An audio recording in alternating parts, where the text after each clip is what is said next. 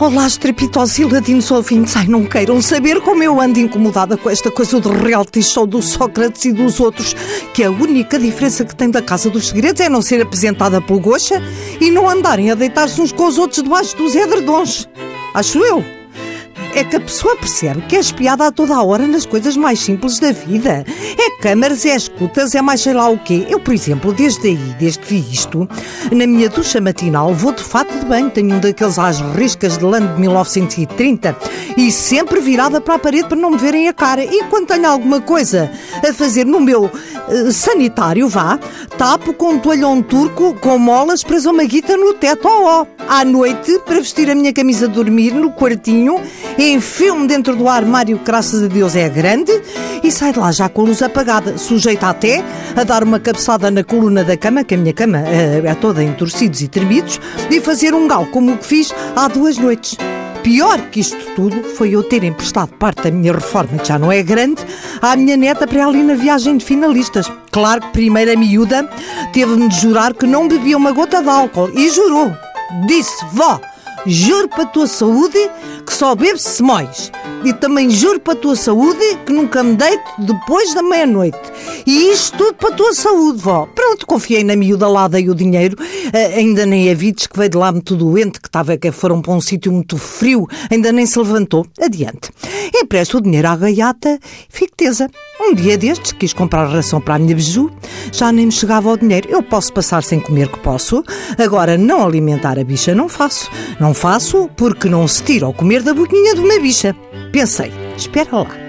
Se o Sócrates tem aquele amigo que lhe dá tudo, eu também tenho a Lisete, que é uma mulher de posses. Não faço mais nada, agarro no telefone, está sob escuta, claro, e liga a Lisete. Ela atende e diz-me ela muito alegre. Então, filha, estás boazinha? Passa-se alguma coisa? E eu, uh, não, tudo bem.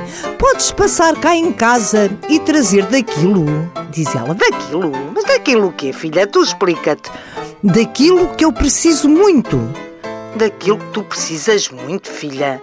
Ah, tá, ah, espera lá, e onde é que eu vou esta hora arranjar um homem que te queira fazer companhia? Explicas-me? Oh, Lisete, não é isso, é daquilo que eu gosto muito, mas gosto mesmo muito. Pois já sei, é que não chega um homem, tem que ser um homem fardado da marinha, que se bem me lembro, era o teu fetiche, não é? Ah, Lisete, filha, não é nada disso que eu preciso, valha-me Deus. É aquilo que eu gosto muito e cabe dentro de um envelope, Lisete. Um envelope? Chocolate!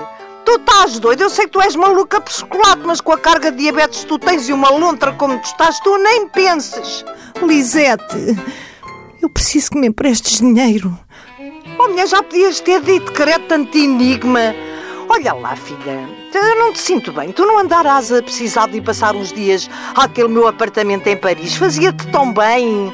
Sim, aquele na, na Avenue Coisa, esse mesmo. O que é que foi? Cala-te, Lisete, agora é que foi. Amanhã estou a dar na SIC. Ai, por favor, arranja-me. Oh, Miguel, arranja-me um ansiolítico.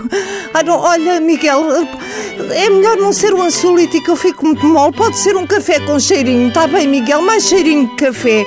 Isto era tudo tão simples.